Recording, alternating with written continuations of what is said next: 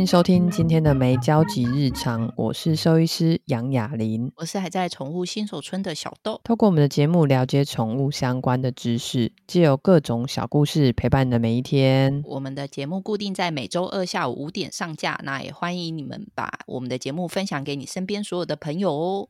那我们上一集是聊就是品种猫嘛，聊英短，那时候有提到就是英短是。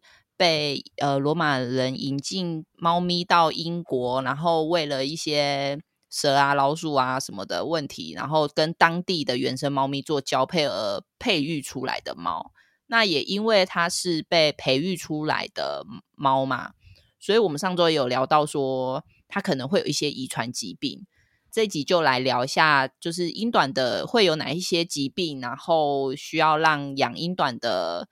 主人可以多做注意的。好，我们来讲一下英短的疾病，主要有三个最主要的。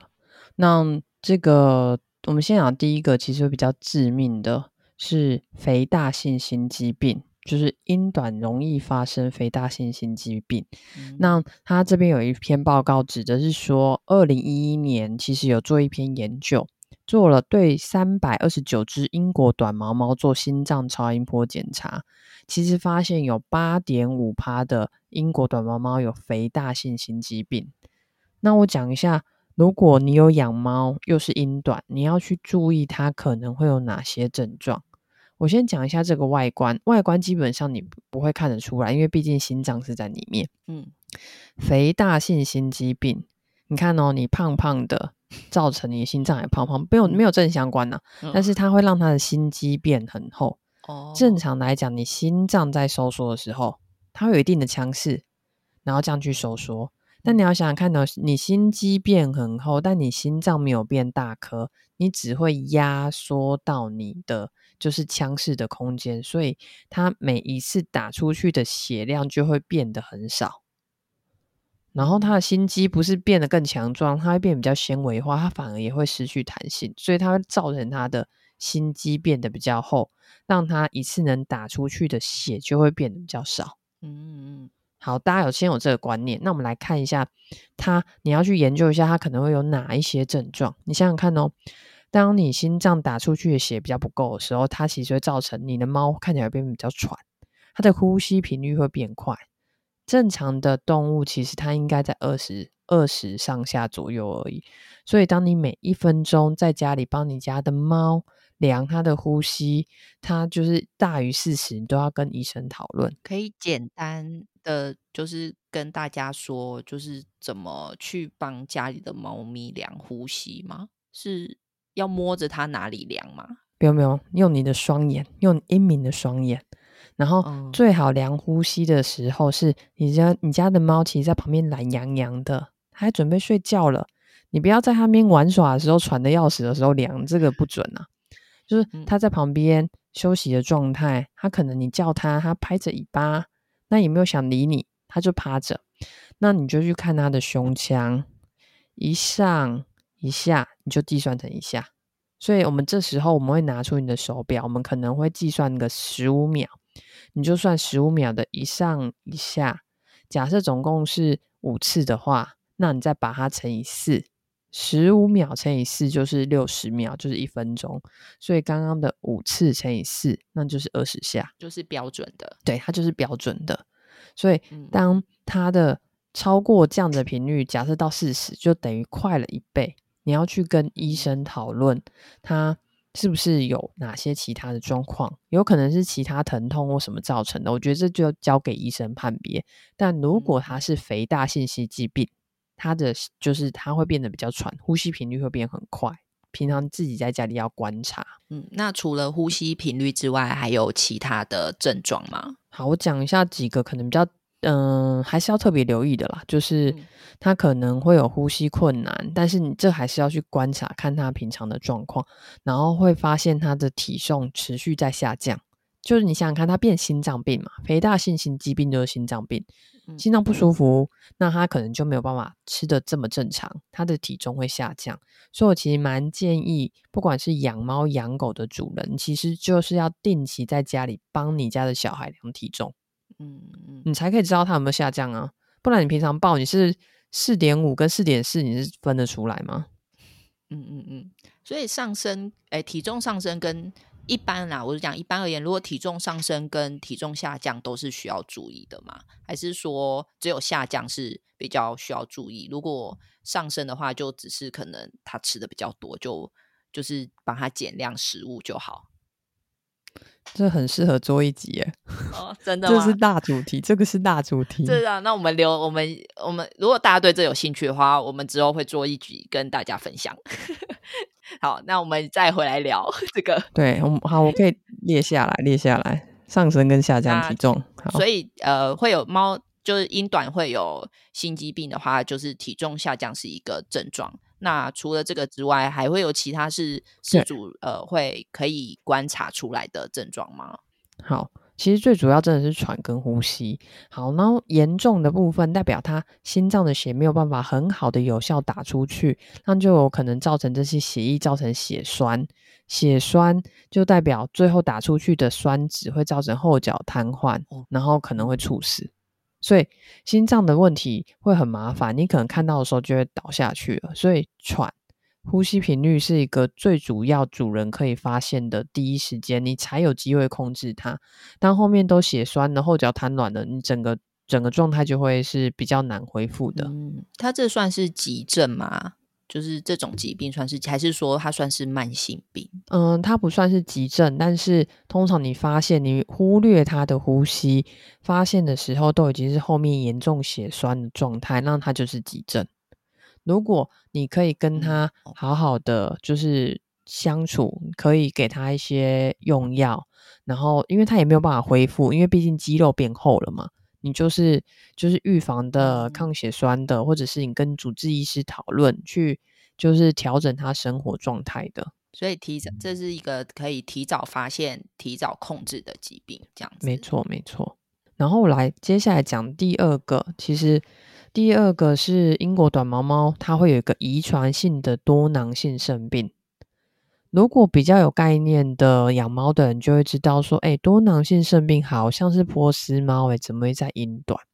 那刚刚第一集有提到说，第一次世界大战英短的数量锐减，所以育种学家其实托就是挑选的波斯猫来进行育种，除了让它花色变比较多元之外，因为波斯猫有多囊肾的基因，所以在这样育种的。状态之下，让英短带有了 PKD1 的基因，这个基因就真的是在它的染色体上面哦。它的染色体，它是体染色体的显性遗传疾病，意思是猫爸爸、猫妈妈其中一个人带有这个基带有这个基因，小猫就会得到多囊性肾病。嗯，突然在上生理学，这样可以吗？应该如果有上国中的小朋友，应该就稍微对染色体就会有一点。大概知道概念了啦，所以反正如果是年纪比较小的小朋友听到这边，你就知道，只要爸爸或妈妈其中有一个人有这个基因，小猫就有机会会得到多囊肾病。这样，那。通常会造成这个原因，就是都是基因的问题嘛？对，就是因为波斯有这个基因，所以波斯跟英短来育种，留下了现在的英短，所以也造成英短有这个基因。嗯嗯，它是多囊性肾病，它会让猫咪正常来讲肾脏，我不知道大家有没有吃过猫呃猪的肾脏？对不起，不是猫的，猪的，就是油剂。嗯，然后它通常会是嗯、呃，表面是很光滑的，嗯、但如果多囊性肾病，它的肾脏表面会出现一颗一颗的水泡，那这些一颗一颗的水泡就会影响到肾脏的功能，所以才会造成后面的肾衰竭。好，那如果你担心这件事情，我们可以做的一个，因为你即使知道了，你一样只能是调整生活形态，你没有办法帮他摘肾或者是换肾。基本上多囊性肾病，你可以直接借由超音波去判断，你扫超音波就可以看到他的肾脏。结构是不是正常的？然后你要知道他肾脏功能有没有受到影响，你可以再加加做血检报告，就确认他的肾功能指数都是正常的。它可以有多囊性肾病，但不一定会演发出肾衰竭，懂意思吗？就是他可能有这个病，但是可能不会严重到肾肾肾衰竭，是这个意思吧？对。嗯，是的，是的，就是它，你会看到它肾脏有一个一个的小泡泡，但它可能验肾指数还是正常健康的，因为肾脏它其实很会忍耐，你必须破坏到它百分之七十之后，它才会在血检报告上面看到异常。那所以呃，饲主是只能透过定期的健康检查才能去可能找出会有这样子的问题，还是说其实平常的生活上去观察猫咪的什么习惯也会有？可以去提前去判断说，哦，可能有这个基因的异常这样子。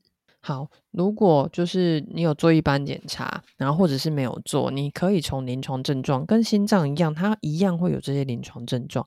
刚刚讲到说，如果它影响到它的肾脏功能，它其实就会造成猫咪会出现口渴，它的喝水量会增加。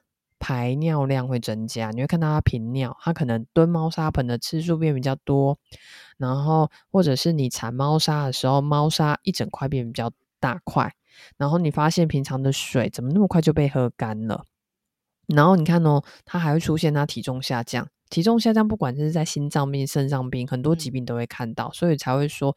猫很会忍耐，所以你去监控它的体重是一个可以帮助你提早知道它是不是不舒服的一个机会。嗯。然后因为是肾衰竭，所以会有尿毒，所以它一样会有口臭的问题。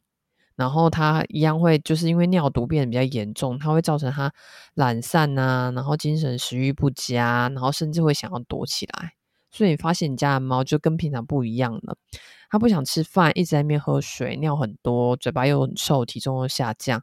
你不用担心，你有这些症状，去医院，医医生会帮你做进一步检查。不要因为我说有这些症状，你就说它是肾衰竭，还是需要做进一步判断。因为很多疾病它会交互相叠，不是说这件事情就一定是这个问题。有可能它口臭，它有可能是牙结石，可能是其他问题，不一定是肾衰竭哦。那这边穿插问一下，所以猫是有两颗肾吗？对，猫也是有两颗肾脏哦，所以它是可以，比如说留一颗也能活吗？对，它留一颗也能活，所以通常通常如果哦，但是不会因为它有就是慢性肾病就帮它摘掉一颗肾脏。有时候可能是因为结石或者是其他问题，才需要做摘除肾脏，就是尽可能的把肾脏都保留，哦，因为它至少还是会有一些过滤跟代谢的作用。嗯，嗯，而且因为动物体型比较小，所以开刀对他们来讲身体的负荷都蛮大的，所以一般其实是除非必要就不会。一定要开这样吗？嗯，对，就是肾衰竭这件事情，就是摘肾不会是在我们的治疗疗程之一。但我这边要就是跟大家分享，其实现在台湾的小动物临床技术都很进步，我们甚至有做就是输尿管绕道手术，手术就是白就是 SUP，就是当它肾脏有结石，我们不见得要摘肾，我们可以装另外一个就是绕道的输尿管，去让它可以把尿液排出，嗯、所以。其实医疗很进步，所以摘肾不会是治疗肾脏疾病的主要选项，应该也没有必要。是重点是没有这个医疗是没有必要的。嗯、那除了这些就是肾病啊，然后心脏病之外，它还有什么就是要分享给事事主要注意的地方吗？好，最后一个大家比较放轻松，它易胖体质，所以他其实很容易发胖。但胖不是病啊，胖是病啊，胖。胖是病，呃、好伤心啊！胖，因为太胖，它有可能造成它的关节；因为太胖会造成皮肤不好；因为太胖会造成心脏负担；因为太胖就是胖是病。我我也胖啊！你少来了，你这是瘦子，不是啦。所以，所以我我记得我们之前有聊过，说之后要做一集，就是那个就是宠物体重控制嘛，就是怎么知道？好像有哎、欸，对啊，要做要。怎么知道你家的宠物到底现在是胖还是瘦嘛？因为我们那时候只是稍微带到说啊，好像摸到肋骨，嗯，插下去摸得到肋骨，它就是 OK 的。但如果摸不到的话就，就这只是判断标准之一啦。但通常我家的猫那个它的就是肚皮，它的小肚皮上面有一个那个小袋子啊，那个都是胖胖的，都可以垂到脚上面，好可爱哦。那个就是胖，对，就是胖 哦。所以我们之后应该要做一集，告诉大家就是诶，怎么样判断你家的宠物是胖还是瘦？所以英短它是因为易胖体质，所以你说它因为胖，所以它可能会有关节炎的问题，或是心脏问题，这都是因为胖。对啊，心脏问题不是因为胖，是因为它本身本身容易发生，就是一样是基因的问题。哦、但是有一些其他胖也会造成心脏问题，那是胖造成的。但是英短本身带有这样子的肥大性心肌病的一个基因在。所以那是不一样的，嗯、但你不要让他胖嘛，他都有这个容易有这个基因的，嗯、你还让他胖是想要怎样弄死他哦？可是这这是超为难，因为我们上集有提到他又不爱动，然后如果我们比如说没办法找出一个可以让他动起来的方法，他就会跟着我一起在沙发胖啊。所以你知道减肥第一步骤的营养师告诉我，第一时间是控制饮食。哦，所以哎，所以也有宠物的营养师吗？嗯。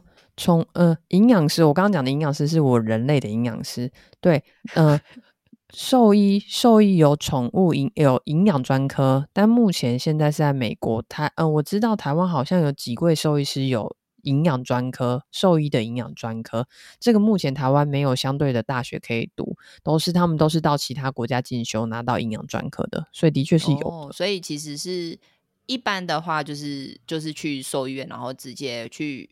去找兽医师求救，如何让自家的猫瘦下来，这样是比较快的方法嘛？如果发现自己的猫过胖的话，对，但通常主人不会承认，因为他们都觉得这样超可爱。对呀、啊，好可爱 哦。所以这是已经是最后一个，就是要注意的，就是它容易胖，其他应该就大部分就是健健康康、可可爱爱，有三组的手手。哦，这样这样感觉比。